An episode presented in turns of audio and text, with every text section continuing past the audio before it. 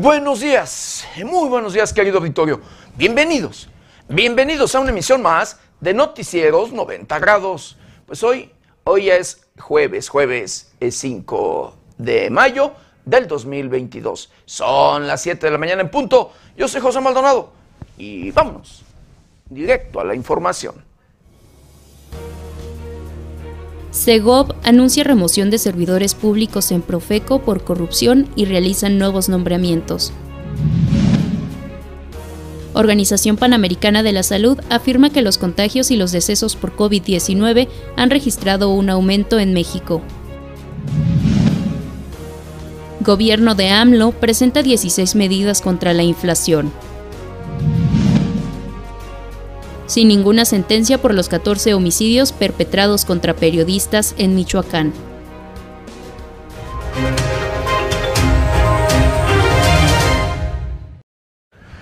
Bienvenidos, bienvenidos a una emisión más de Noticieros 90 grados.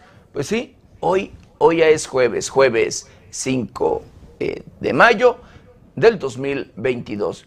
Cinco días de este, el quinto mes de este año difícil, de este año complicado, de este año preocupante.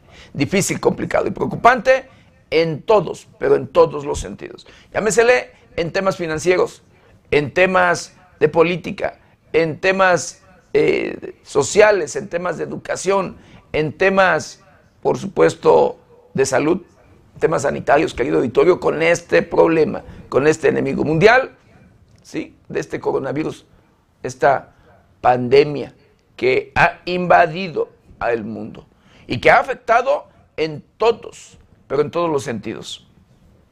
En el tema financiero, además del tema de salud, por supuesto, y pues de verdad que este tema este problema ha sido un problema que de verdad ha invadido en todos los sentidos, pero que además científicos y gobiernos hacen esfuerzos para frenarlo, combatirlo, acabar con él. Pero en donde no se hace nada, querido auditorio, es en el tema de la corrupción. Otra pandemia, otro cáncer que de verdad, mire, hace más daño que incluso los problemas sanitarios. Porque eh, en este problema de la corrupción va ligado con los temas de inseguridad. Corrupción e inseguridad.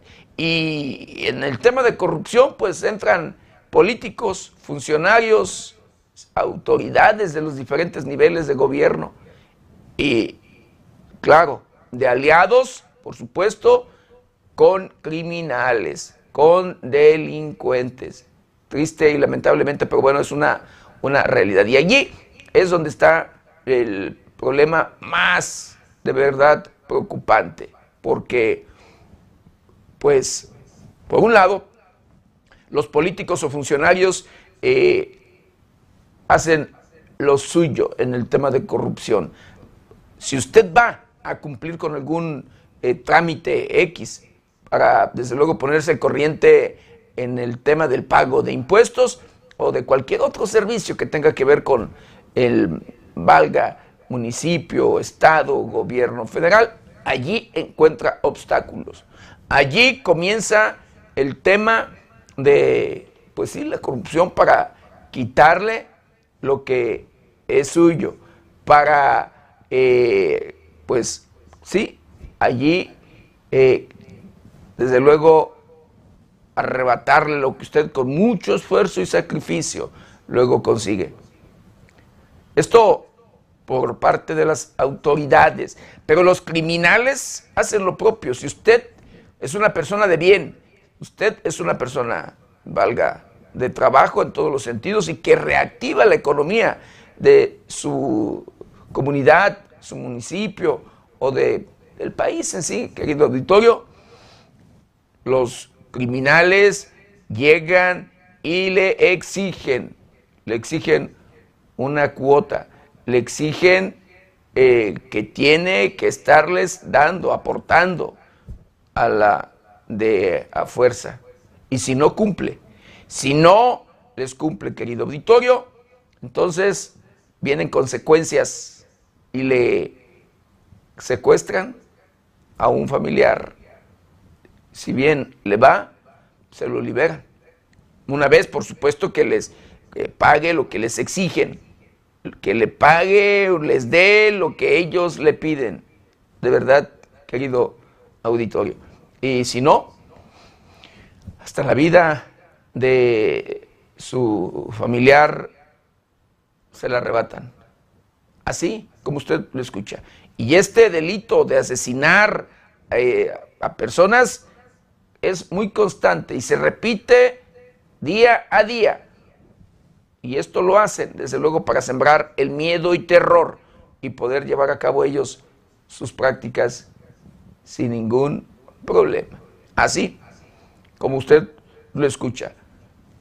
Las extorsiones, los secuestros, asesinatos, prácticas delictivas que se repiten día a día. Y como le digo, de aliados con las propias autoridades. En esas últimas fechas se han incrementado los delitos, querido Victorio, pero de manera preocupante, que incluso, de verdad, no hay nada que lo frene, no hay nada que pare este tema. No les importa en lo absoluto eh, la implementación de operativos, no les importa en lo absoluto la presencia de las Fuerzas Armadas en los diferentes lugares o rincones de nuestro país. El día de ayer, querido auditorio, eh, pues criminales atentan contra el hermano del presidente municipal o uno de los hermanos del presidente municipal de Zitácuaro, Michoacán. ¿Sí? Juan de Dios Ixtláhuac eh, fue agredido eh, mientras pues este se encontraba o comía en un restaurante con una persona más, con una persona de nombre Carlos Cuevas, empresario de aquella región del el estado de Michoacán. Eh, y hasta allí llegaron sujetos armados, criminales, presumiblemente cuatro, cuatro individuos que llegan con armas de fuego. Eh, comienzan a ingresar el lugar y comienzan a disparar en, repetidas ocasiones. Se registra eh, un forcejeo de acuerdo a información, eh, querido auditorio, y los disparos, por supuesto. Triste y lamentablemente, las balas alcanzaron a una menor de edad. Eh, y lesionado el hermano del presidente municipal de Zitácuaro, así mismo como su acompañante. Eh, la persona, el hermano del edil, pues traía escoltas. Estos reaccionaron y de igual manera eh, accionaron sus armas y lograron por allí pues dar en el blanco de uno de los criminales. No quedó en el lugar, eh, de acuerdo a, a información oficial, estos huyeron los criminales y en el vehículo que ellos traían lo abandonan. Eh, valga ya a la, salida a Tuzantla, de acuerdo a información, le vuelvo a repetir, y de manera oficial, al abandonar ahí el vehículo, así mismo abandonan un cuerpo ya sin vida de los presuntos criminales. Así, así las cosas. No les importa en lo absoluto, le vuelvo a repetir, la presencia de las Fuerzas Armadas. En las últimas fechas se ha reforzado allí la seguridad en el municipio del oriente del estado de Michoacán y los municipios en general, pero en particular en este municipio de Zitácuaro. Y esto después de que criminales, escuche usted, un grupo delincuencial eh, por allí repartía volantes a los diferentes comercios para exigir una cuota, ¿sí? para extorsionarlos. Esto fue denunciado eh, por algunas eh, personas y de inmediato fue la policía municipal a verificar el tema. Al llegar a la zona, el lugar, encuentra precisamente a los sujetos que estaban repartiendo los volantes. Estos andaban armados, dispararon en contra de los elementos policíacos. Eh, y allí se registró pues un enfrentamiento. Los sujetos se subieron a, propiedades, a casas, hay algunos edificios, y desde esos lugares comenzaron a disparar o estuvieron disparando en contra de los elementos policíacos. Allí fueron abatidos cuatro presuntos criminales, cuatro delincuentes y pues bueno, eh, ahí comenzaron reacciones en contra de las autoridades porque se presume incluso que los propios criminales, escuche usted, esto hasta ahorita nadie lo ha confirmado de manera oficial, pero que llegaron a una estación de radio y desde allí emitieron un mensaje en contra de la policía, de la policía Michoacán y de las propias autoridades municipales. Le vuelvo a repetir, esto no lo tenemos confirmado de manera oficial, pero esa es la información que tenemos extraoficial. Así, los criminales se eh, sintieron ofendidos luego de lo que estaban haciendo y que los elementos policíacos fueron a, pues, a checar, a ver, lo reciben a balazos, registra el enfrentamiento, mueren cuatro presuntos criminales y allí los criminales ya han comenzado con más acciones delictivas. Hasta el día de ayer, incluso ya ve, informo, eh, atentan contra el hermano del presidente municipal de esa localidad, de este municipio de Zitácuaro, Michoacán. El día de hoy ya la seguridad del municipio está a cargo de la Secretaría de Seguridad Pública del Estado de Michoacán. El municipio, el ayuntamiento de Zitácuaro, deja en manos, en manos de, repito, la Secretaría de Seguridad Pública del Estado de Michoacán, la seguridad de la localidad. Así las cosas, triste y lamentablemente, en pues nuestro país y en particular en, en la geografía michoacana. Y como ese hecho se repiten día a día. Los criminales no dan tregua. Los delincuentes no, no pagan. Así como usted lo escucha. Y le vuelvo a repetir, esto es en los diferentes rincones de nuestro país, triste y lamentablemente. Anteriormente no se veía tanta delincuencia. De 20 años para acá, seguramente usted lo sabe, querido auditorio, y no me va a dejar mentir, esto es imparable. Presencia de grupos delincuenciales en toda la geografía de nuestro país. En donde hay actividad económica, allí se instalan los grupos delincuenciales y allí llevan a cabo sus prácticas delictivas. Así como usted me escucha. Las extorsiones, los secuestros, asesinatos, la elaboración de drogas sintéticas y la venta, por supuesto, al narcomenudeo. Sí. Eh, y pues bueno, el sinfín de otras actividades que les deja por allí ganancias, ganancias.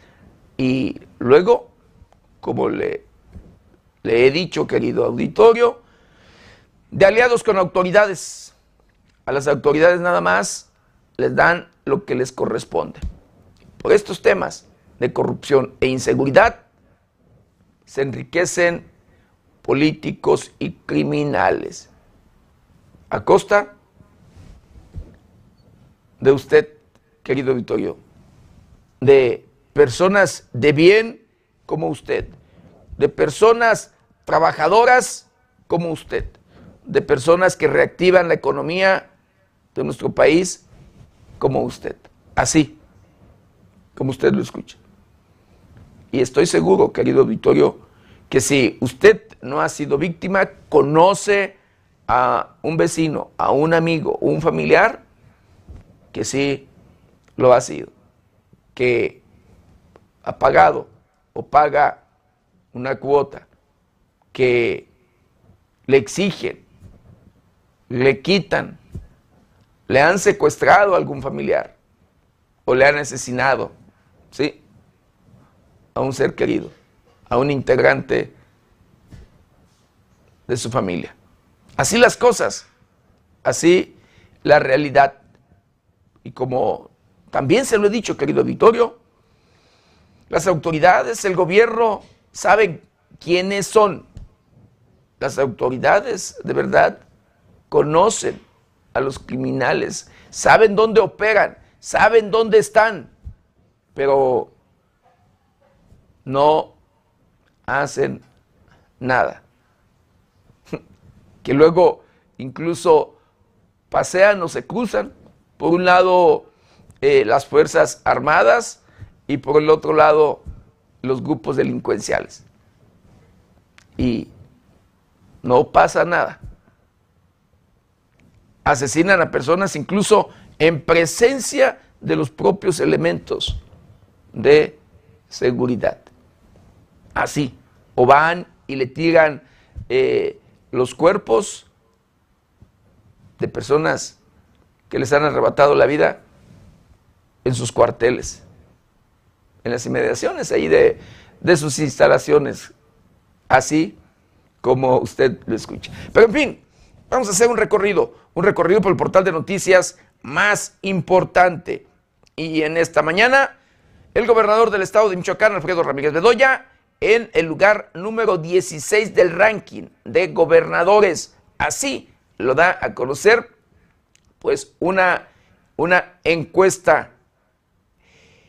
Inclusión debe de ser forma de, de asumir la vida, dice el diputado Víctor Zurita. Michoacán, referente nacional en promoción y reconocimiento de autogobiernos indígenas. Urgente, una concientización masiva por el respeto a las mujeres, así lo dice la diputada Gloria Tapia. Un civil y dos oficiales heridos tras enfrentamiento en los límites de Salamanca, Guanajuato. La población está aterrada Citacuarenses piden en redes ayuda federal ante la, la inseguridad. Choca tren contra un camión de pasajeros. Esto en Morelia, Michoacán. La imprudencia, la falta de verdad, luego allí, de responsabilidad, la falta de pericia. Híjole, eso es lo que lleva luego a que se registren esos accidentes al quererle ganar a el tren. Pero bueno, afortunadamente no hubo lesionados. Lista zona infantil DIF en Festival Michoacán de origen 2022. Desmantelan un narcocampamento del crimen, ¿sí? de la delincuencia organizada. Esto en el municipio de Hidalgo, Michoacán, ciudad de Hidalgo, Michoacán, bastión de eh, los Correa y, por supuesto, de la familia michoacana. Allí localizan cartuchos y una lista, escuche usted, un, libretas con listas de personas que son o han sido extorsionadas, así como usted lo escucha. Una lista de personas para extorsionar o que ya son extorsionadas allí en ese, en ese narcocampamento. Le vuelvo a repetir, donde controla los Correa, la familia michoacana. El Instituto Electoral del Estado de Michoacán y la Universidad Michoacana de San Nicolás de Hidalgo firman un convenio para promover cultura democrática en Michoacán. Balean a una pareja en fraccionamiento Los Ángeles de Morelia, la capital del estado de Michoacán. Fiscalía de Michoacán confirma un muerto y tres heridos en balacera en Zitácuaro, en donde está incluido el hermano del presidente municipal, quien era, al parecer, presumiblemente, el objetivo, ¿sí? al que por quien iban los eh, criminales, los delincuentes allá en Zitácuaro, Michoacán. En Pátzcuaro, inauguran eh, una estancia infantil Gertrudis Bocanegra, eh, quien se encargó precisamente de inaugurarla fue el presidente municipal de aquel, de aquel lugar, de aquel municipio. La Fiscalía General de la República vincula proceso a dos presuntos miembros de un grupo delincuencial, eh, pues bueno, que uno de ellos, conocido como el padrino, quien tenía relación estrecha con el Lunares, ¿sí? Así eh, como usted lo escucha. El gobierno de Morelia, ¿sí? De la capital del estado de Michoacán, escuche usted, compra, justifica eh, uniformes, la compra de uniformes, pero cada uniforme, escuche usted, cada uniforme para cada elemento, sí, una cambia de ropa, digámosle así, querido auditorio, la está justificando en 6.040 pesos. 6.040 pesos por persona. Un pantalón, una camisa. 6.040 pesos. Bueno, así es como el gobierno de Alfonso Martínez Alcázar eh, por allí comprueba o pues este, este tema de la compra de uniformes para la policía municipal híjole, nomás la ropa o los uniformes más caros. Imagínese usted, nada más haga cuentas. Pero en fin, el gobernador del estado de Michoacán, Alfredo, Alfredo Ramírez Bedoya, inaugura en el sistema penitenciario del estado de Michoacán un área deportiva y de atención médica eh, para, pues, internos y empleados de esta dependencia. Pues estas, estas y otras noticias las encuentran en el portal de noticias 90grados.com.mx. ¿Y ahora qué le parece? Lo invito a que me acompañe a ver juntos un día como hoy.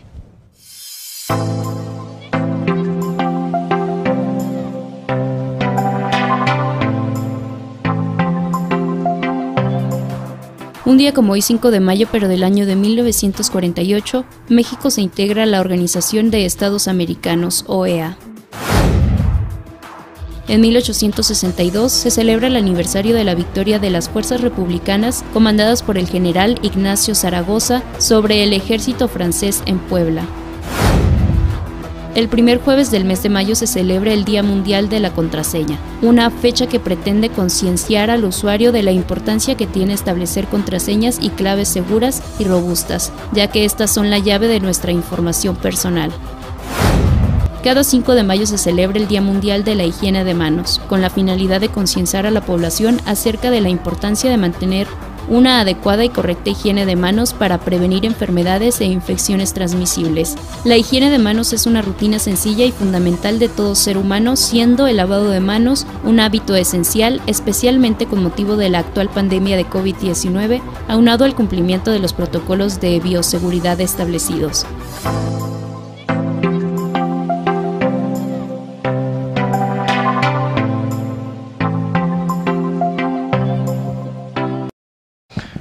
Quiero mandar, quiero mandar saludos muy especiales a todo, a todo nuestro auditorio, a todos aquellos que nos ven y nos escuchan a través de las diferentes plataformas de 90 grados. Saludos, saludos especiales a aquellos que nos ven a través de la televisión, los que nos escuchan a través de las diferentes estaciones de radio que se enlazan con este su noticiero preferido y por supuesto, de igual manera, con mucho cariño y respeto a todos, a todos aquellos que nos ven y nos escuchan a través de las diferentes plataformas, de las diferentes redes sociales de 90 grados por supuesto, un saludo muy, muy especial a todos, a todos los carnacionales que nos ven y nos escuchan después de las fronteras de nuestro país. Eh, nuestra solidaridad, como siempre, nuestra solidaridad para todos aquellos habitantes de aquellos pueblos que, pues han sido o viven, viven sometidos bajo el yugo de los grupos delincuenciales. Nuestra solidaridad de verdad para todos esos habitantes que han vivido las consecuencias, híjole, pero serios, que, que créame, que han sido o viven secuestrados. Sí, así como usted lo escucha, y secuestrados porque en su propio pueblo, porque no los han luego o no los dejan o no los han dejado ni siquiera salir de su lugar de origen. Han vivido como rehenes o como secuestrados. Así como usted lo escucha. Pero bueno, ya de lleno, de lleno con la información, el gobierno federal, sí, eh, la Secretaría de Gobierno del gobierno federal anuncia la remoción de servidores públicos en Profeco y realizan nuevos nombramientos. Esto luego de temas que así lo dieron a conocer, de temas de corrupción.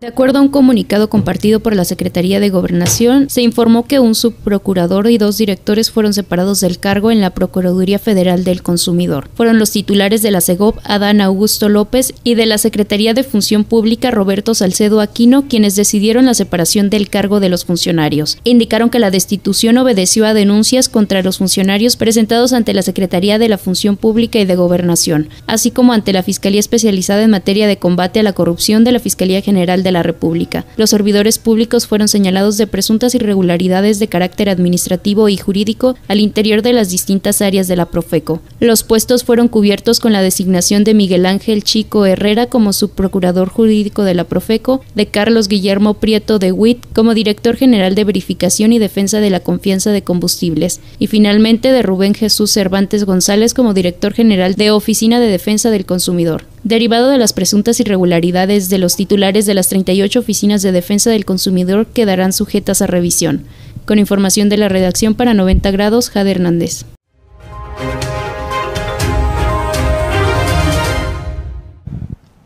Le digo, corrupción en todos los niveles de gobierno, de verdad. Y usted recordará, eh, pues, valgan los ejes de campaña del propio, los principales ejes de campaña del propio presidente ahora de la República, de Andrés Manuel López Obrador. Uno de ellos era acabar con la corrupción. Así, lo dijo que acabaría con la corrupción.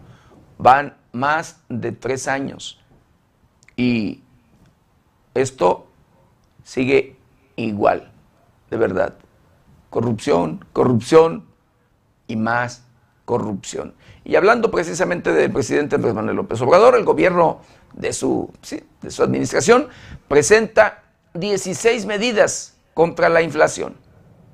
Durante su conferencia mañanera, el titular de la Secretaría de Hacienda y Crédito Público, Rogelio Ramírez de la O, destacó que ya tienen una lista de medidas para implementar como parte del plan contra la inflación. Durante su participación compartió las 16 medidas del plan para combatir la inflación que tiene el gobierno del presidente Andrés Manuel López Obrador. Además, señaló que estas medidas se implementarán bajo tres ejes, que son producción, distribución y estrategias de comercio exterior. Las medidas son las siguientes. Estabilización del precio de la gasolina, diésel, gas LP y electricidad, aumento de producción de grano, entrega de fertilizantes, eliminación de cuota compensatoria del sulfato de amonio, fortalecimiento de la estrategia de seguridad en carreteras, no incremento en peajes de carreteras, extensión de carta aporte, no incremento a tarifas ferroviarias, no contratación por interconexión, reducción en costos y tiempo de despacho aduanal, despacho ágil de carga en puertos marítimos, aranceles cero a la importación, construcción de reserva estratégica de maíz, precios de garantía para el maíz, frijol, arroz y leche, fortalecimiento del programa de abasto de Iconsa Liconza, Participación privada en el PASIC, no incremento de precios en servicios de Telcel y Telmex. El secretario de Hacienda aclaró que el paquete contra la inflación y la carestía, PASIC, pretende contrarrestar las consecuencias de esto. Con información de la redacción, para 90 grados, Jorge Tejeda.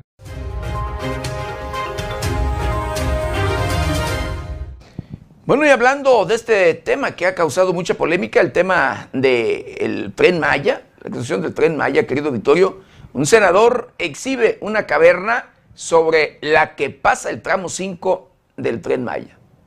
El senador Emilio Álvarez y Casa visitó en compañía del equipo de Sélvame del Tren el interior de una de las cavernas sobre la que transita el tramo 5 del tren Maya. En compañía de la senadora Alejandra León Gastelum, Emilio recorrió el tramo 5 del tren Maya para demostrar el fuerte impacto ambiental que va del trayecto de la playa del Carmen a Tulum, Quintana Roo, Por medio de un video mostraron parte de su recorrido, en el que se observa la tala de árboles para llevar a cabo la construcción. También muestran el interior de una de las cuevas de agua en las que transitará el tren Maya. Pero no se quedaron solo con eso, ya que lograron ingresar a una de las cavernas que, a decir del senador, albergan árboles y raíces en busca de agua para continuar su crecimiento. Con información de la redacción, para 90 grados, Jorge Tejeda.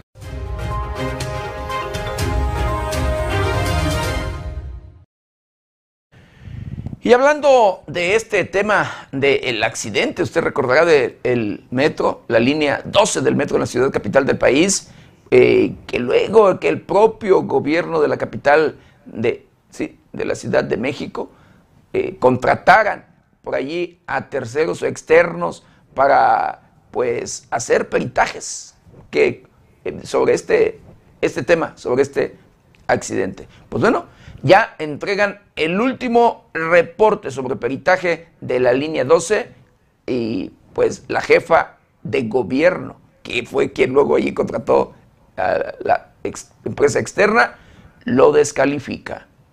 Este miércoles la empresa DNB, encargada de elaborar los peritajes sobre el desplome del tramo elevado de la línea 12 del metro de la Ciudad de México, informó que entregó su tercer y último reporte del análisis causa a raíz, apegado a los requisitos contractuales a tiempo y completo, la empresa noruega afirmó que realizó su reporte de acuerdo con la metodología acordada y bajo estrictos procedimientos internos de calidad. Sin embargo, la jefa de gobierno de la Ciudad de México, Claudia Sheinbaum, descalificó este tercer reporte y lo tildó de deficiente, mal ejecutado, con problemas técnicos, tendencioso y falso. DNB confirma que ya entregó el tercer y último reporte del análisis causa a raíz, producido por un equipo internacional de expertos de acuerdo con la metodología RCA acordada y con estricto apego a los procedimientos internos de calidad, sin la participación de ningún experto que pudiera tener un conflicto de interés. DNB respalda la metodología empleada, los hallazgos y las conclusiones de análisis causa a raíz del incidente de la línea 12 del metro de la Ciudad de México, indicó en un comunicado la empresa noruega. No obstante, Claudia Sheinbaum acusó de que la empresa entró a un proceso tendencioso en donde busca lucrar políticamente con las 26 víctimas fatales del desplome de la línea 12 del sistema de transporte colectivo Metro. Aunque no precisó en qué consisten los incumplimientos, la jefa de gobierno de la Ciudad de México informó que ya inició el proceso de rescisión de contrato y que no descarta emprender acciones legales aseguró Sheinbaum que el hecho de que la empresa se representada por un abogado que ha llevado casos en contra del presidente López Obrador ya significa un conflicto de intereses, pues trabajó en la administración de Enrique Peña Nieto, sostuvo. Sheinbaum, quien anunció que en el año pasado DNB sería la empresa externa que daría certidumbre a los peritajes, declaró ahora que se desvirtuó el informe técnico y no cumplió con la metodología planteada en sus dos anteriores reportes. Con información de la redacción para 90 grados, Jade Hernández.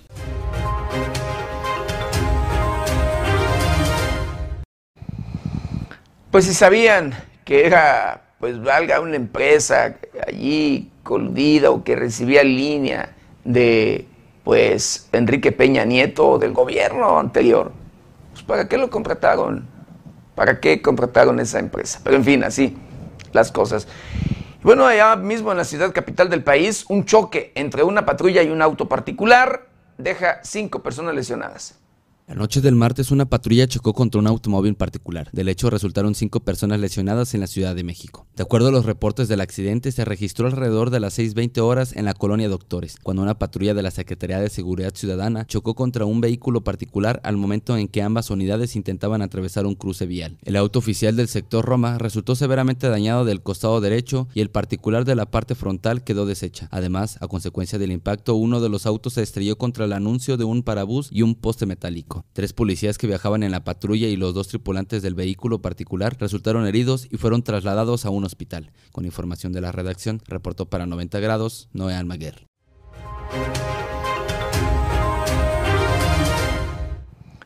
Y en el Estado de México, elementos, escuche usted, de la policía que iban a detener a un presunto violador, pues bueno, fueron linchados, fueron golpeados por pobladores golpeados y desarmados por pobladores y, pues valga exhibidos en sí.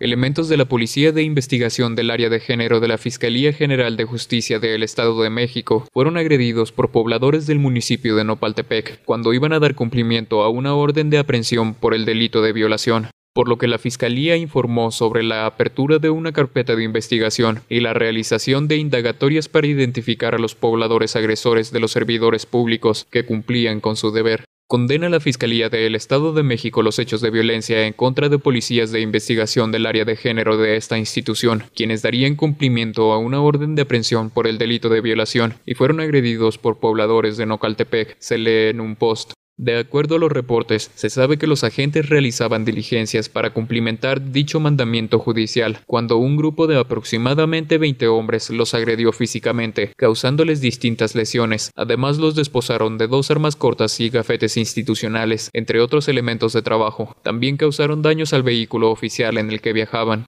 Ante esto arribó personal de protección civil para brindar auxilio. Los elementos de la Fiscalía General de Justicia del Estado de México fueron trasladados a un hospital de Ecatepec para su valoración médica. Con información de la redacción, para 90 grados, Jorge Tejeda.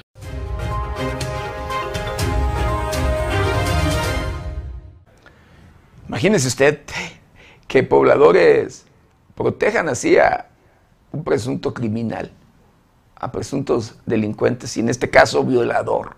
Híjole. Bueno, luego sí se dan los casos porque les venden otra idea, porque el criminal eh, pues niega el ser o haber cometido un delito y pues bueno, así, así se dan luego las cosas. Y bueno, ataque a la Fiscalía de Sultepec y bloqueos carreteros dejan dos ministeriales heridos. Dos elementos de la Fiscalía Regional de Sultepec dejó un saldo de dos agentes heridos, confirmó la Fiscalía General del Estado de México. Los agresores además bloquearon caminos para impedir el arribo de los cuerpos de seguridad pública y auxilio. El ataque directo contra las instalaciones de la Fiscalía Regional en Sultepec tuvo lugar alrededor de las seis de la tarde del martes, perpetrado por civiles armados en al menos 20 camionetas. Al interior los agentes pidieron auxilio resultando heridos dos de ellos. Al mismo tiempo los agresores bloquearon con vehículos a los que les prendieron fuego las entradas al municipio para impedir el arribo de los cuerpos de seguridad pública y auxilio. La Fiscalía General del Estado de México informó que el saldo de la agresión es de dos agentes ministeriales heridos. Hasta el momento se desconoce el motivo del ataque y no se han reportado detenciones pese a la intensa movilización policial en la zona, informó 90 grados.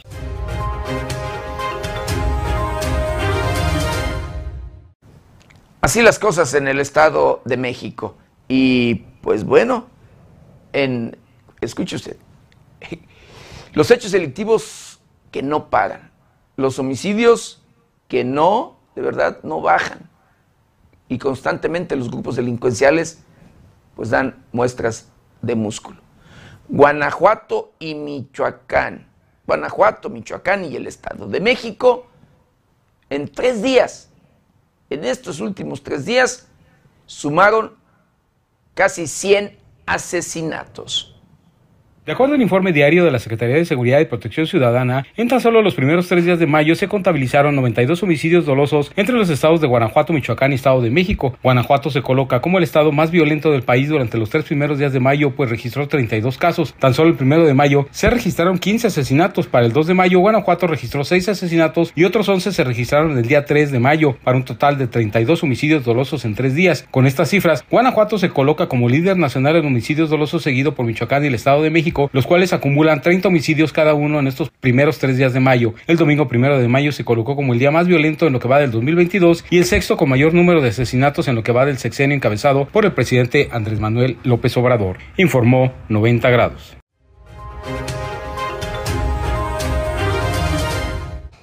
Así la violencia, así de verdad las cosas, así la realidad. Triste y lamentablemente. Pero bueno. Y en otro tema, hablando luego, pues, de prepotencia, que luego se dan así las cosas, que también hay personas que, pues, el uniforme, la charola, o lo que usted quiera, los hace, pues, perder el piso. Una mujer amenaza a un joven tras chocarle su triciclo y asegura ser funcionaria de la Fiscalía General de la República. Por medio de redes sociales, una mujer, ahora nombrada como Lady FGR, fue exhibida tras chocar un triciclo y utilizar su cargo como presunta funcionaria de la Fiscalía de la República para huir de la escena y amenazar al joven diciéndole que llamaría a todo su equipo. El choque se dio entre la mujer, quien conducía un Spark y porta uniforme de la extinta Procuraduría General de la República, y un joven repartidor de agua, Ahí la ahora conocida como Lady FGR, Lady Choque o Lady Spark le dice al repartidor no provocarla y acabar la discusión antes de que le marque a su equipo para que vayan. Es que no, yo no, tengo miedo, no tengo... La Sí, sí. Y va a venir todo mi equipo. Por favor, amigo, no quiero un problema contigo. Me, te me cierras al carro. Tú me vas a pagar el daño de mi carro. ¿Es cuánto cuesta mi casa, amigo? Sí, es un carro de 200 mil pesos. Finalmente, la mujer logra salirse del lugar sin hacerse responsable del golpe que le dio al triciclo del repartidor. Usuarios piden en redes sociales a la Fiscalía General de la República cuidar a su personal, pues ya que aseguran no es posible que utilicen su cargo para amedrentar, y señalaron al Lady Fiscalía de la República de cometer abuso de autoridad, por lo que invitan al joven a acudir a la Secretaría de Función Pública y denunciar el abuso. Con información de la redacción, para 90 grados, Jorge Tejeda.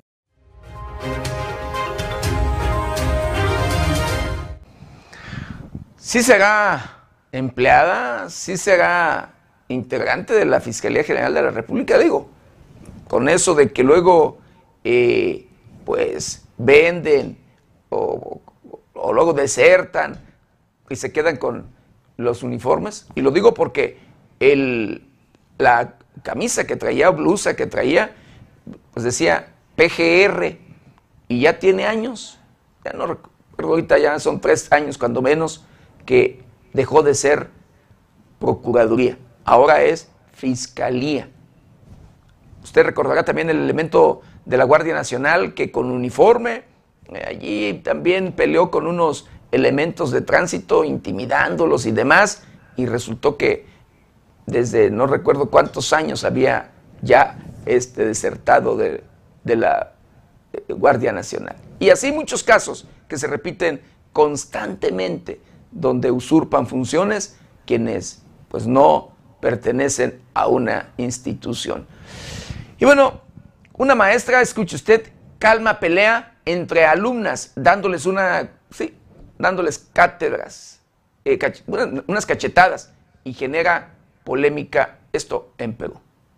Por medio de imágenes compartidas en redes sociales, exhibieron a una maestra que para calmar una pelea entre alumnas le metió unas cachetadas, lo que generó polémica. Los hechos ocurrieron en la Plaza San Martín de Lima, Perú. En los videos se puede observar cómo las chicas pelean en el piso y se reparten golpes, mientras que algunos de sus compañeros las observan. Pero es separado por una mujer que se presume era una maestra que llegó corriendo de inmediato, jalando del cabello a una de las jóvenes. Primero jala del cabello a una de las jóvenes para que se levante de encima de su compañera, ya que estaba de pie se ve a la presunta maestra darle un par de cachetadas y comienza a gritarle a las dos estudiantes. En el video se logra escuchar los regaños de la mujer que les asegura que ambas alumnas deberían de tener vergüenza por su manera de pelear en las calles. Como era de esperarse, los usuarios reaccionaron distinto ya que a algunos les pareció gracioso la forma en que la mujer llegó a terminar una pelea con más golpes, pero algunos otros reprobaron que hayan actuado de esa manera. Algunos otros hasta se molestaron con la persona que estaba grabando el video, asegurando que su actitud de burla y no separar a las chicas que se peleaban era algo reprobable.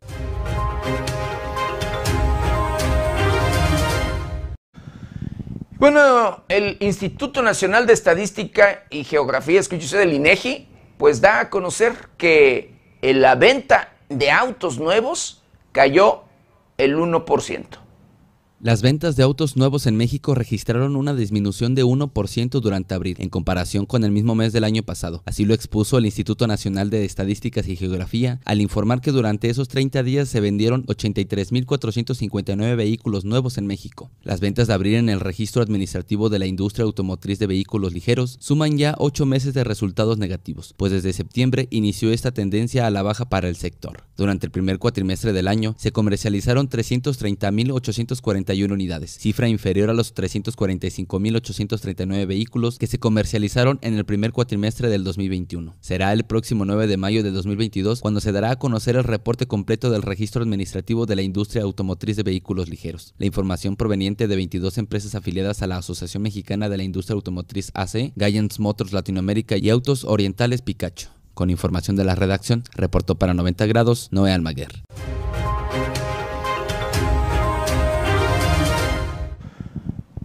Y bueno, la Comisión, escuche usted, estatal para la regulación de la protección contra riesgos sanitarios, da a conocer que los cigarros electrónicos no están regulados en nuestro país. Es un tema que incluso ya se ha legislado. La Comisión Estatal para la Protección contra Riesgos Sanitarios recuerda a la población que ningún vapeador, cigarro electrónico o calentador de tabaco cuenta con autorización sanitaria por parte de la Comisión Federal para la Protección contra Riesgos Sanitarios, ni reconocimiento por parte de la Secretaría de Salud como productos de riesgo reducido o alternativo para dejar de fumar, estos productos, comúnmente denominados vapeadores, en todas sus modalidades, son altamente adictivos y ocasionan graves daños a la salud, derivado de sus compuestos cancerígenos, sustancias tóxicas y emisiones en forma de aerosol. Los daños a la salud asociados con estos productos son daños respiratorios causando padecimientos como la enfermedad pulmonar obstructiva crónica, asma y cáncer, daños cardiovasculares por los cambios en la circulación sanguínea, los cuales pueden causar arteriosclerosis e infartos al corazón, así como daños mutagénicos que aumentan el riesgo de cáncer y alteraciones a nivel reproductivo, como disfunción eréctil. Ante ello, la Comisión Estatal exhorta a la población a realizar denuncias sanitarias en caso de detectar la comercialización irregular de cualquiera de estos productos, por lo cual pone a disposición la página denunciascoeprismichoacán.com con información de la redacción para 90 grados Jorge Tejeda.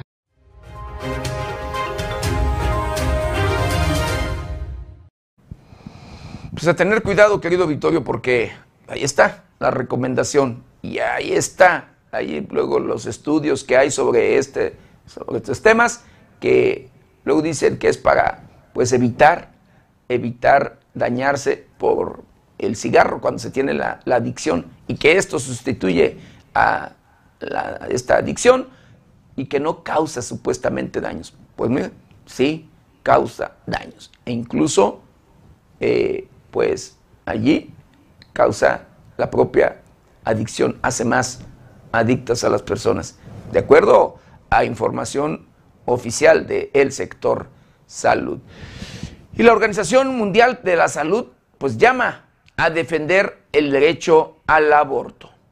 El director general de la Organización Mundial de la Salud, Tedros Adhanom, lanzó un llamado para defender el derecho al aborto, esto ante la posibilidad de que la Corte Suprema de Estados Unidos lo revoque. Sin eludir directamente al caso de Estados Unidos, con el director de la Organización Mundial de la Salud tuiteó que restringir el acceso al aborto no reduce el número de procedimientos, sino que lleva a las mujeres y a las niñas a someterse a procedimientos inseguros. Subrayó a que el acceso a practicarse un aborto seguro salva vidas. Y es que en la víspera de que la Corte Suprema de Estados Unidos revise este derecho estipulado para las estadounidenses desde 1973, se filtró un documento, de acuerdo al cual la mayoría de los magistrados echarían para atrás el derecho a interrumpir el embarazo. Al respecto, la Corte Suprema confirmó que se trata de un documento auténtico, pero negó que lo que ahí se expone sea una decisión definitiva. De acuerdo a cifras de la Organización Mundial de la Salud, anualmente mueren alrededor de 39.000 mujeres en el mundo por practicarse abortos inseguros y se generan millones de hospitalizaciones por complicaciones en estos partos. Seis de cada diez mujeres relacionadas con la interrupción del embarazo ocurren en África y tres de cada diez en Asia. Con información de la redacción, para 90 grados, Jorge Tejeda.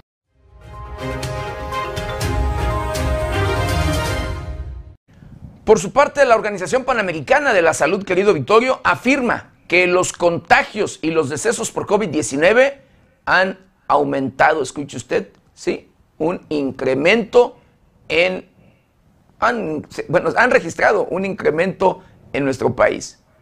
En una conferencia de prensa desde Washington, el director de emergencia de salud de la Organización Panamericana de la Salud afirmó que en las últimas semanas en México se han estado registrando un aumento leve de contagios y decesos por COVID. Esto después de que por 12 semanas se mantuviera un descenso de la pandemia. Acorde a las cifras, se dio a conocer que el 52% de los contagios han sido de mujeres, mientras que en el caso de las defunciones, el 62% ha sido de hombres.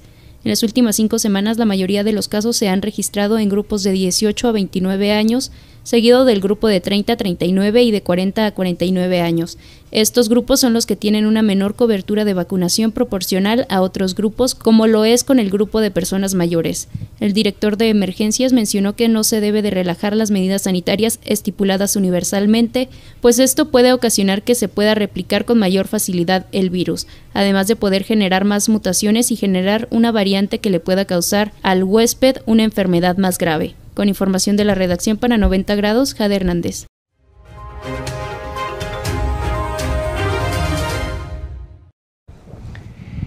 Y bueno, eh, reportan, escuche usted, gran aforo luego de las aplicaciones de las vacunas de pues estos centros de vacunación que se han instalado en las diferentes partes de nuestro país. Sí, esto contra el COVID-19.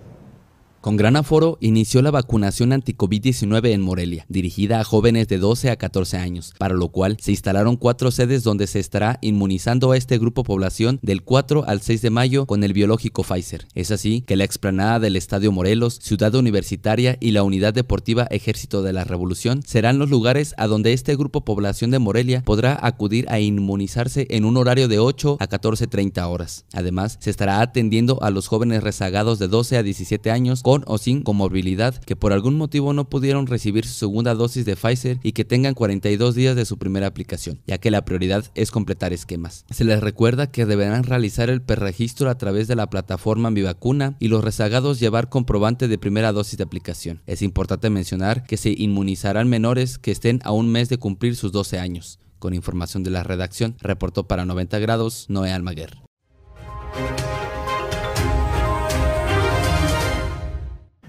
Y en San Luis Potosí detienen a exsecretario de Salud.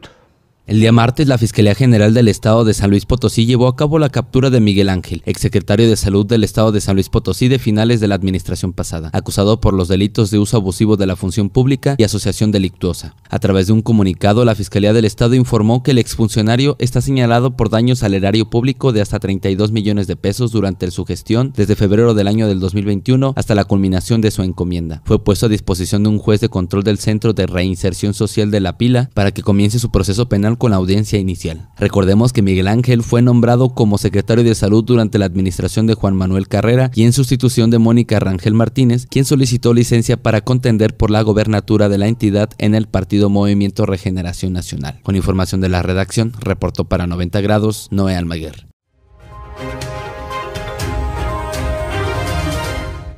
Bueno, y anuncian, anuncian festival de nieve, esto sí, de nieve de pasta en Zacapu, donde prepararán hasta 30 mil bolas de nieve.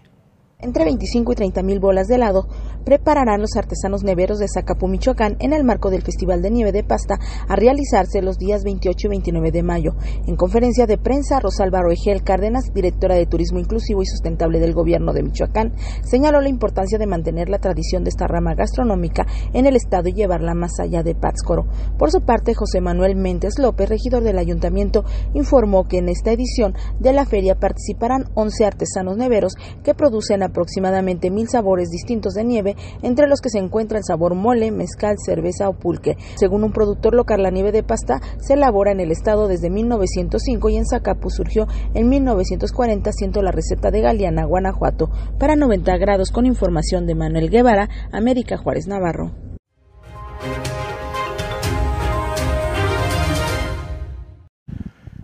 Y el gobernador del estado de Michoacán, Alfredo Ramírez Bedoya, inaugura el sistema, en el sistema penitenciario de la entidad un área deportiva y de atención médica.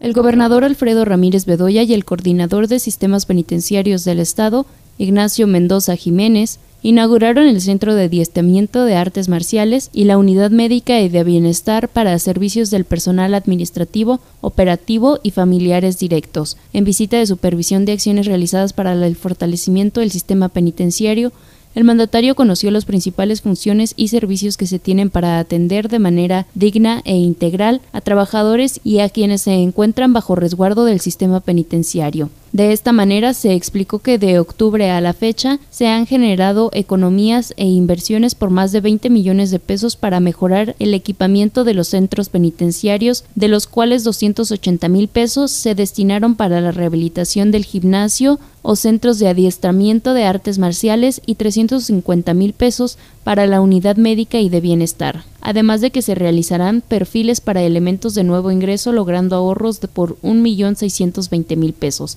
entre los últimos seis meses ya que evita que los mismos asistan al C3 y se realice un gasto innecesario si reprueban su evaluación. Ramírez Bedoya también hizo entrega de material como pistolas de goma de descarga eléctrica, una ambulancia, un camión tipo Rino blindado con nivel 7 que soporta balas de calibre 50 y cuenta con espacios en su parte trasera para 10 personas, dos por parte delantera y uno más en la parte de arriba de la escotilla, el cual brindará seguridad perimetral en los diversos traslados que se efectúen en el vehículo. Con información de la redacción para 90 grados, Jade Hernández.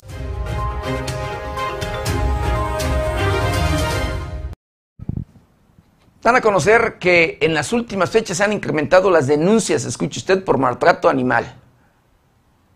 Ante la Unidad de Investigación y Persecución del Maltrato Animal de la Fiscalía General del Estado, se perciben de 20 a 30 denuncias mensuales, casos que van en incremento, informó Gerardo Jiménez Gutiérrez, titular del área comentó que en la capital de Michoacán se registra la mayor incidencia y son los casos catalogados como crueldad animal, donde se concentra el 80%. Por lo que corresponde al año pasado, se lograron judicializar 25 carpetas, dos casos ameritaron privación de la libertad como sanción. Es variable el flujo de denuncias que existen por maltrato o crueldad dependiendo de la incidencia del mes, y este mes tuvimos una incidencia mayor por el delito de crueldad animal, que a diferencia del maltrato animal, desafortunadamente, es cuando se le infringe dolor al ejemplar, o lo puede llevar hasta la pérdida de la vida, detalló el funcionario de la Fiscalía General del Estado. Con respecto a las denuncias ciudadanas, indicó que tienen tres vías para poderlas realizar, y es a través de llamada telefónica, en línea y acudir directamente a la Unidad de Investigación y Persecución del Maltrato Animal. En el caso de Morelia, demarcación con mayor incidencia por casos de maltrato animal, se contemplan modificaciones al reglamento municipal que van por sanciones de hasta 300 mil pesos contra quien cometa este tipo de delitos.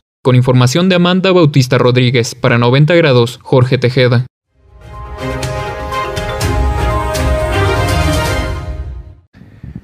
Pues luego de que se ha discutido la cuenta pública 2020, que fue desde luego eh, parte de la administración de Silvano Aureoles Conejo, el exgobernador del estado de Michoacán, el propio, el gobernador actual, sí, el, Alfredo Ramírez Bedoya, da a conocer que diputados, así es eh, como lo escucha, diputados confirmaron que son voceros de Silvano y que pues también fueron billeteados.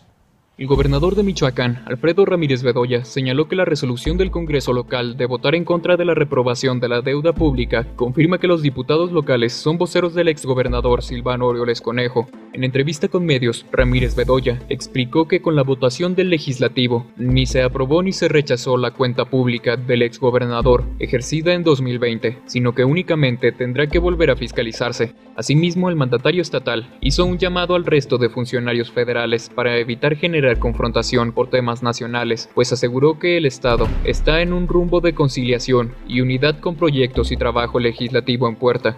Yo convocaría a que trabajemos en consenso, que busquemos los encuentros en el Congreso del Estado de Michoacán y que no caigamos en estas provocaciones o en cuestiones que vengan a enturbiar los procesos legislativos de Michoacán, declaró. Con información de Luis Manuel Guevara, para 90 grados, Jorge Tejeda.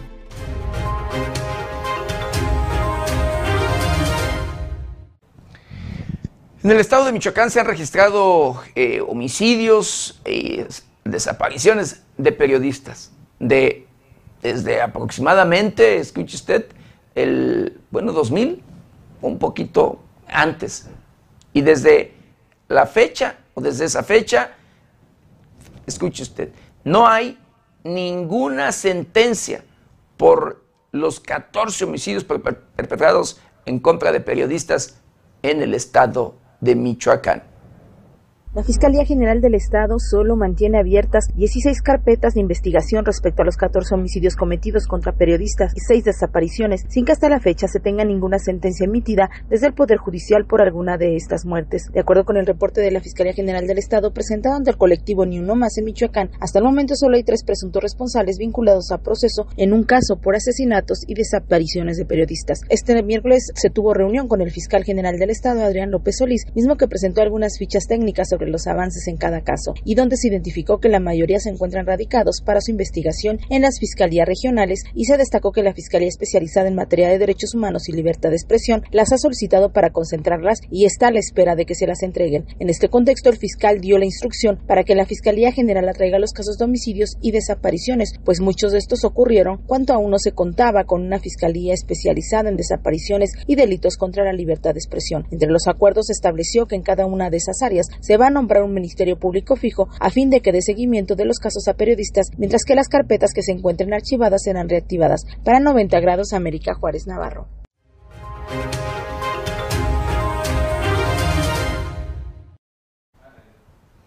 Preocupante, de verdad, querido auditorio.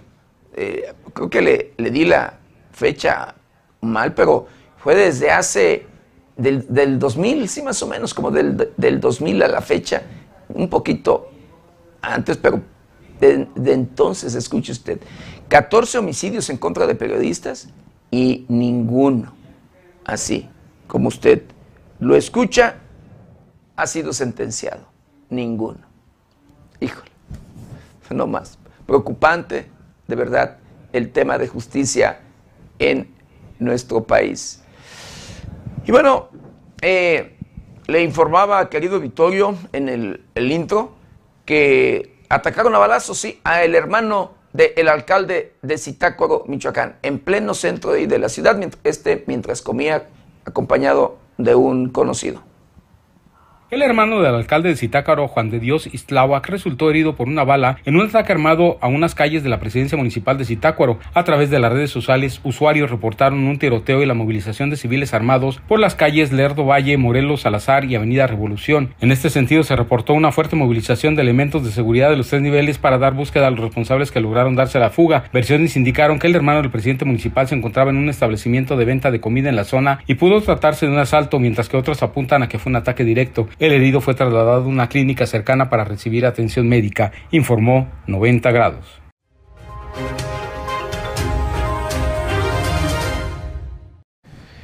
Luego de estos hechos registrados, de este ataque precisamente registrado ya en contra del hermano del edil, el presidente municipal de Antonio Ixtláhuac, pues este, este emite un mensaje a la ciudadanía.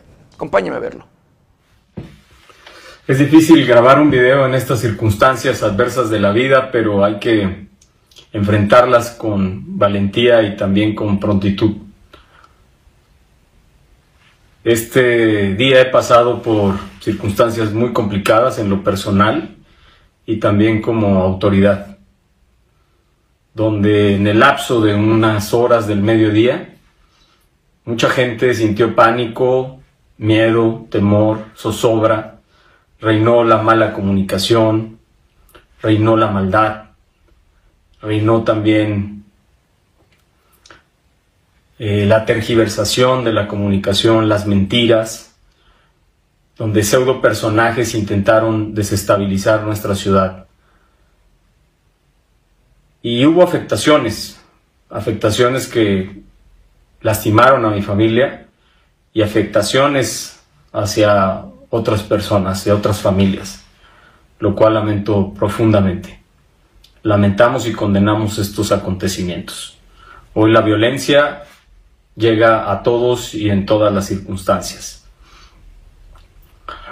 Pero la adversidad no nos debe de paralizar. Deben de ser más nuestras esperanzas infinitas que nuestras dificultades finitas creo que debemos de sentir en correr por nuestras venas esa sangre de patriotismo, de heroicidad, de amor por nuestra tierra, por nuestro suelo, por lo inconmensurable que es nuestra ciudad, por su legado, por su trascendencia.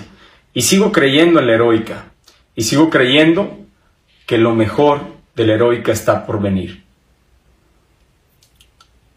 Me he enfrentado a muchas adversidades en el trayecto de este gobierno, adversidades de toda índole y de todas circunstancias, adversidades que nos desafían, nos llenan de angustia, pero también adversidades que, han sido el catalizador para seguir edificando y construyendo y convocando a los grandes cambios. Me gusta hacer buena política, me gusta recorrer y visitar, convocar a la unidad. Y sigo haciéndolo.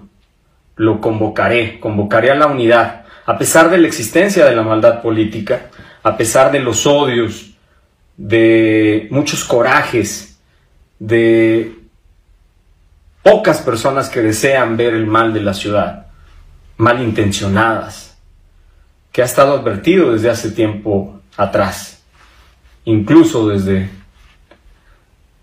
desde que arrancó todo este proceso. Pero yo les deseo el bien y les mando muchas bendiciones a pesar de los momentos difíciles. Quiero abrazar en este video a mi familia, expresarle mi cariño y también mandarle mi cariño a quienes hoy sufrieron en su negocio, en su trabajo, en su tránsito, en su vida diaria. Creo en la heroica y creo que lo mejor está por venir. Muchas bendiciones y hoy que el gobierno del Estado tendrá la seguridad, le pedimos y le solicitamos que su proyecto sea el de una heroica en paz. Muchas gracias. Pues ese fue el mensaje del presidente municipal, precisamente Antonio Ixláhuac, presidente de Zitácuaro, Michoacán, luego del atentado en contra de su hermano Juan de Dios Ixtláhuac. Así, así las cosas. Pero bueno, continuando, continuando con la información, en el estado de Michoacán, escuche usted, torturan y asesinan a dos, dos hermanos de origen colombiano. Dos hermanos de 27 y 29 años de edad, respectivamente originarios del municipio de Andalucía del Valle, Colombia, fueron torturados y asesinados en Michoacán, reportó la prensa de ese país. De acuerdo con los medios colombianos, las víctimas son Juan David y Luis Eduardo Duque, de 29 y 27 años de edad, respectivamente. Los reportes indican que el padre de las víctimas, Ramiro, y su familia perdieron contacto con los jóvenes desde el domingo primero de mayo, desde que viajaron primero Juan David, quien llevaba casi siete meses allá, Hablamos y nos comunicábamos permanentemente, pero el domingo, desde las 6 de la tarde, no volví a tener contacto con ellos hasta el día anterior, que no nos comunicaron la infortunada noticia, dijo a la prensa el padre de las víctimas.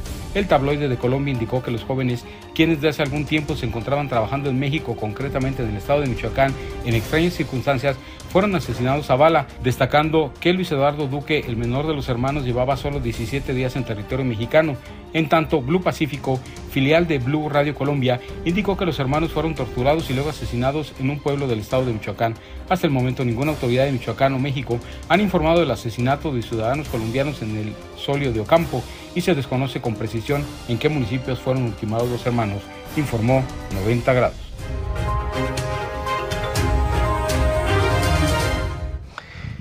Bueno, le informamos en su momento, querido auditorio, de la detención de un objetivo criminal, de un líder criminal denominado El Chaparro.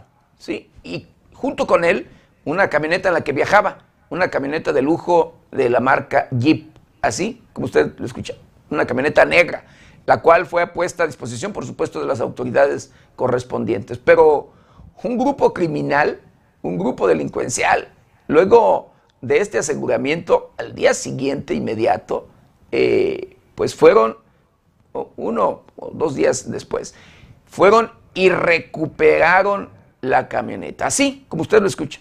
Fueron y se la llevaron de, de donde la tenían las autoridades, el corralón de las propias autoridades. Pues el día de ayer o en estos días, los criminales, así como usted escucha, mire, las autoridades, la Secretaría de Seguridad Pública y la Secretaría de la Defensa Nacional, cuando eh, mandan el comunicado informando sobre el aseguramiento de esta camioneta y la detención, por supuesto, del mismo criminal, eh, pues toman una fotografía con un elemento de la Sedena y uno de la Secretaría de Seguridad Pública en el vehículo, en esta camioneta, y la emiten o la mandan a los diferentes medios de comunicación. Los criminales hicieron lo mismo un criminal uniformado con una camisa tipo militar y otro, eh, pues, uniforme tipo, así como tipo policía. Los dos de espaldas y la camioneta de fondo. La misma, haga de cuenta, escena en esa fotografía oficial que ahora los criminales hacen así. Y así se burlan los criminales eh, luego de que recuperaron esta camioneta.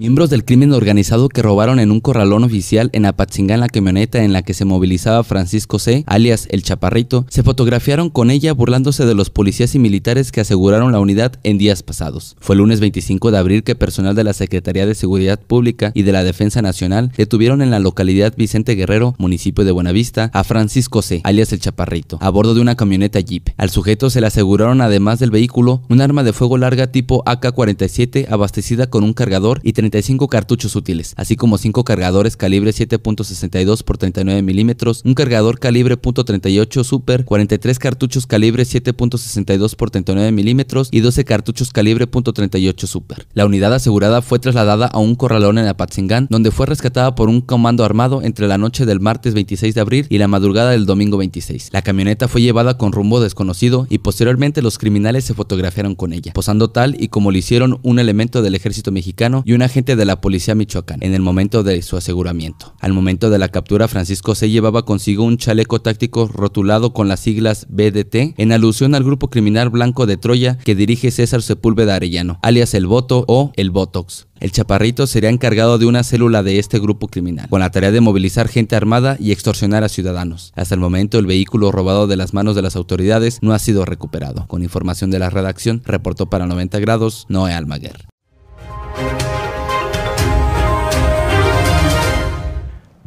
Así la burla, así las cosas, así la impunidad, así las muestras de músculo, así es como se dan las cosas en la realidad, querido auditorio.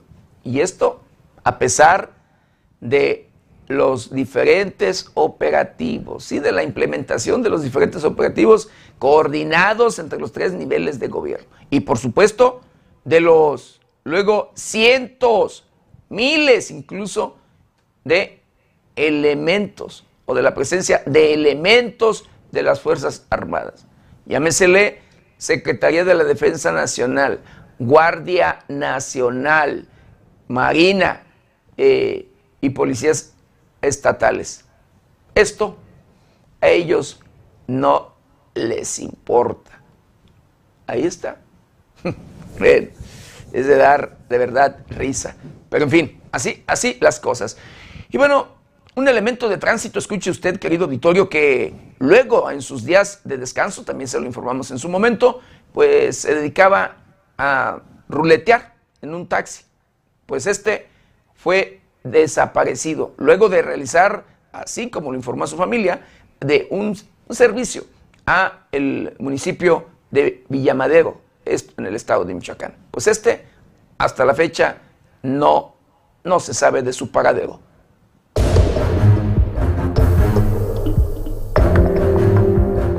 Un agente de tránsito desapareció en carreteras de Michoacán cuando en su día de descanso salió a trabajar su vehículo de alquiler.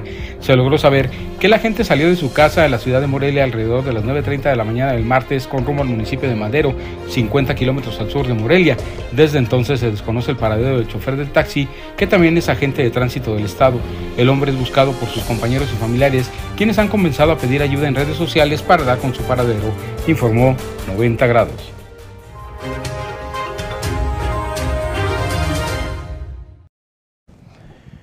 Y en un centro botanero que también le informábamos ya en su momento, querido doctor, un centro botanero de Queréndaro, en el estado de Michoacán, balean a presunto jefe de plaza y otros dos hombres.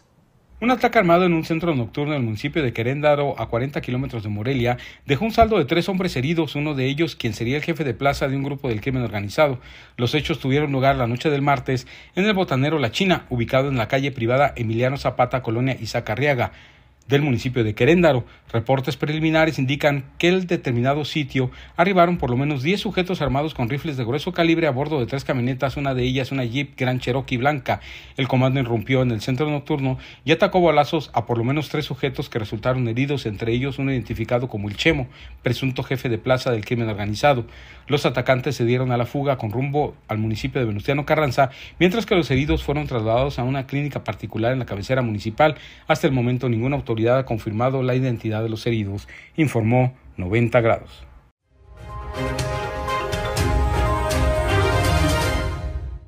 Y bueno, en Uruapan, Michoacán, Uruapan, Michoacán vive una jornada violenta. Bloqueos, carreteros, dos baleados, un asesinato y un mensaje del crimen organizado en esta jornada en Uruapan, Michoacán. Una nueva jornada de violencia en el municipio de Uruapan dejó un saldo de un hombre y una mujer heridos a balazos, un hombre asesinado al que le dejaron un narcomensaje, además de bloqueos carreteros por una presunta reunión criminal. Fue durante la tarde del 3 de abril que fue bloqueada la carretera libre Uruapan-Lombardía por sujetos armados que despojaron a conductores de sus vehículos para con ellos bloquear el camino. Trascendió que en la zona se encontraban operadores del crimen organizado en una reunión, aunque esta versión no ha sido confirmada. Elementos de la Guardia Nacional y policías estatales se trasladaron al sitio de bloqueos para liberar los caminos sin que se reportaran detenciones. Mientras tanto, en la ciudad fueron baleados un hombre y una mujer que se hallaban frente a su vivienda en la colonia Ampliación Cuauhtémoc, resultando gravemente heridos. Por la noche en la colonia Plan de Ayala, al poniente de la ciudad de Uruapan, un hombre fue atacado a balazos por sujetos desconocidos, quienes luego de matarlo a tiros le dejaron una cartulina con un mensaje amenazante. Ninguna autoridad reportó detenciones por alguno de estos crímenes. Con información de la redacción, para 90 grados, Jorge Tejeda.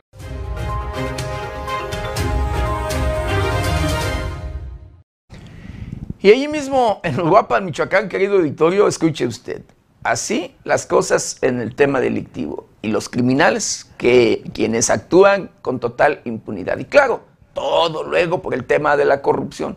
Y las constantes muestras luego de músculo que se registran en, en la región, en el lugar, donde incluso con anterioridad, pues se han registrado el uso de vehículos clonados de la Secretaría de la Defensa Nacional, de la Policía de Michoacán, de la Fiscalía y demás. Pues en esta ocasión, escuche, aseguran una patrulla clonada, pero de la Guardia Nacional. Una patrulla clonada que supuestamente pertenecía a la Guardia Nacional fue asegurada por personal de la Secretaría de Seguridad Pública mientras circulaba en calles de Uruapan. Los hechos se registraron en el libramiento oriente de la ciudad, donde policías estatales detectaron una camioneta Ford tipo pickup blanca con los rótulos Guardia Nacional en ella. De inmediato los agentes interceptaron el vehículo y detuvieron a sus ocupantes. Finalmente los detenidos y lo asegurado fueron puestos a disposición de las autoridades correspondientes. En el estado de Michoacán no es rara la presencia de patrullas clonadas circulando por las calles y carreteras de la entidad. En diciembre del 2021, una familia fue atacada por civiles armados en la carretera Morelia-Pátzcuaro, a la altura del municipio de Huiramba.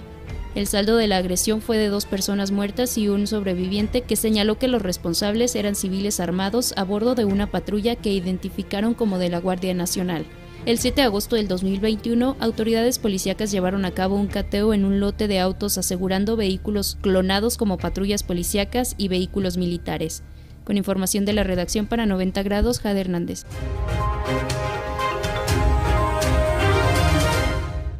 Así, así las cosas, así los criminales. Híjole, pero bueno, y el tema de, pues luego, cómo están coludidos, el tema de la corrupción. Pero bueno, así las cosas. Y bueno, eh, escuche usted, hayan un muerto, una persona muerta a uno, muerto a uno de los cuatro policías desaparecidos, esto en Guerrero, tenía signos de violencia. Se informó que uno de los cuatro policías municipales de Pilcaya Guerrero, reportados como desaparecidos desde el pasado 29 de abril, fue encontrado sin vida envuelto en cobijas al interior de un coche en Iguala. El cuerpo sin vida fue encontrado en la carretera Iguala-Taxco, a la altura de la comunidad del Naranjo. El cuerpo estaba esposado y con los ojos vendados, además de que se le encontró con signos de violencia en varias zonas del cuerpo, así como heridas de bala. Las autoridades reportaron que en el lugar se encontraron las credenciales a nombre de Carlos N., así como otra de Adán N., lo cual confirmaría su identidad como uno de los cuatro policías desaparecidos. Por su parte, la gobernadora de Guerrero, Evelyn Salgado, aseguró que las autoridades federales se encuentran investigando la desaparición de los uniformados, además de adelantar que se reforzarán las diligencias de seguridad pública en diversos puntos del estado. Con información de la redacción, para 90 grados, Jorge Tejeda.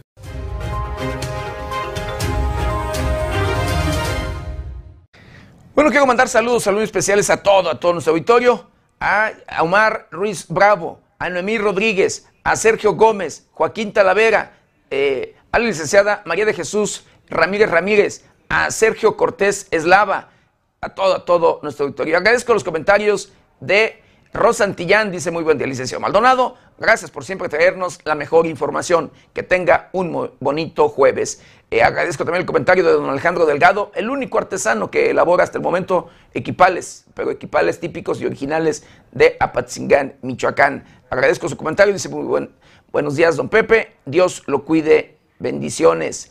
Eh, y luego Rosantillán dice, otro comentario de ella, dice, es lamentable toda la violencia e inseguridad en la que están los periodistas. Cuídense mucho. Agradezco también el comentario de Elizabeth Mendoza, dice, hola don José, buenos días, Dios lo bendiga y proteja. Este, este hombre da risa. Hasta que le tocó, dice, a él reacciona, pero solo palabras y luego todo sigue igual. Cuídese, Dios los bendiga. Saludos desde Utah, Estados Unidos. Por supuesto, ando saludos muy especiales también a todos, a todos los connacionales que nos ven y nos escuchan después de las fronteras de nuestro país. Sniper 10 PG dice, tenga un buen día, señor José. Dice, con todo respeto, esto, dice, de tantos asesinatos ya es de burla. ¿Qué gobierno inepto tenemos por todos, por todos lados? Agradezco de verdad los comentarios de todo, de todo nuestro auditorio asimismo como el que nos ayuden, nos ayuden a compartir este su noticiero para llegar a todos los rincones del planeta. Y bueno, continuando, continuando con la información, sí, localizan, escuche usted, 300 migrantes, más de 300 migrantes que viajaban en la caja de un tráiler, esto en Veracruz. Un total de 310 migrantes de países de Centro y Sudamérica fueron hallados cuando viajaban hacinados y con síntomas de grave deshidratación en la caja de un tráiler que transitaba por el estado de Veracruz, informaron autoridades locales. El hallazgo ocurrió cuando el vehículo transitaba sobre la autopista Veracruz-Puebla, a la altura del municipio de Córdoba, donde fueron rescatados los extranjeros originarios de Guatemala, Ecuador, Honduras, Cuba, Nicaragua y Chile, de acuerdo con fuentes locales, el vehículo de carga fue ubicado en una estación de gasolina por agentes de la policía, quienes al hacer una revisión de rutina hallaron a los migrantes en condiciones infrahumanas. Con apoyo de personal de servicios de emergencia y del sector salud de la zona, del tráiler salieron los 310 extranjeros, de los cuales eran 195 hombres y 115 mujeres, entre ellas dos embarazadas. Socorristas de la Cruz Roja Mexicana atendieron en el lugar a 25 migrantes, quienes presentaban deshidratación severa, mientras que cinco de ellos fueron trasladados a hospitales de la región, dos de ellos en estado grave y tres estables. Con información de la redacción, para 90 grados, Jorge Tejeda.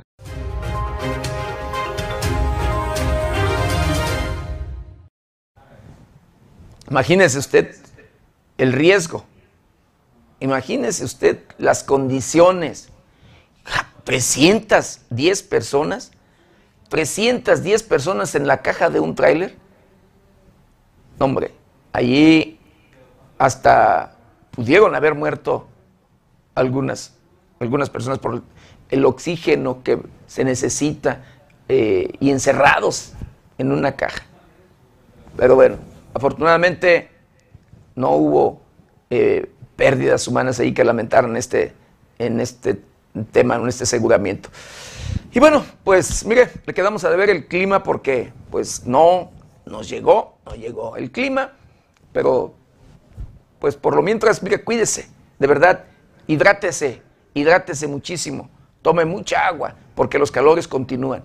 continúan de verdad preocupantes y ya estaban pronosticados desde tiempo. Le llegamos a, a informar, querido Vittorio, que en, este, en estas temporadas, este año, en abril y mayo, haría bastante calor. Calor de verdad que registrado como nunca, de manera histórica, en serio, eh, y preocupante. Todo por el daño que hacemos los humanos al medio ambiente, a la naturaleza, a los bosques, a nuestro planeta. Y bueno, pues yo lo espero mañana. Sí, ya llegamos al final, al final de una emisión más de Noticieros 90 grados. Lo espero mañana, mañana de 7 a 8 de la mañana. Y nuestro querido compañero Luis Manuel Guevara en sustitución de Berenice Suárez de 8 a 9 de la noche. Y recuerde, lávese las manos constantemente con agua y jabón. Utilice gel antibacterial, cubrebocas, careta de ser posible. Guarde su distancia, cuídese y cuide a los suyos. Yo soy José Maldonado. ¿Está usted bien informado? ¿Qué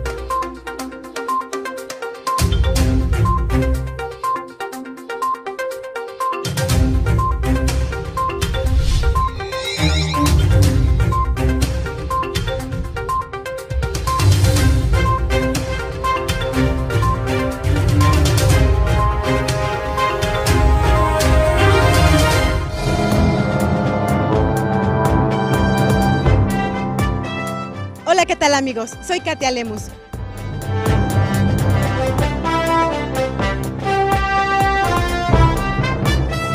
Los invito para que nos vean, nos escuchen y nos sigan a través de las diferentes plataformas de 90 grados. No te pierdas nuestros noticieros de lunes a viernes de 7 a 8 de la mañana y de 8 a 9 de la noche.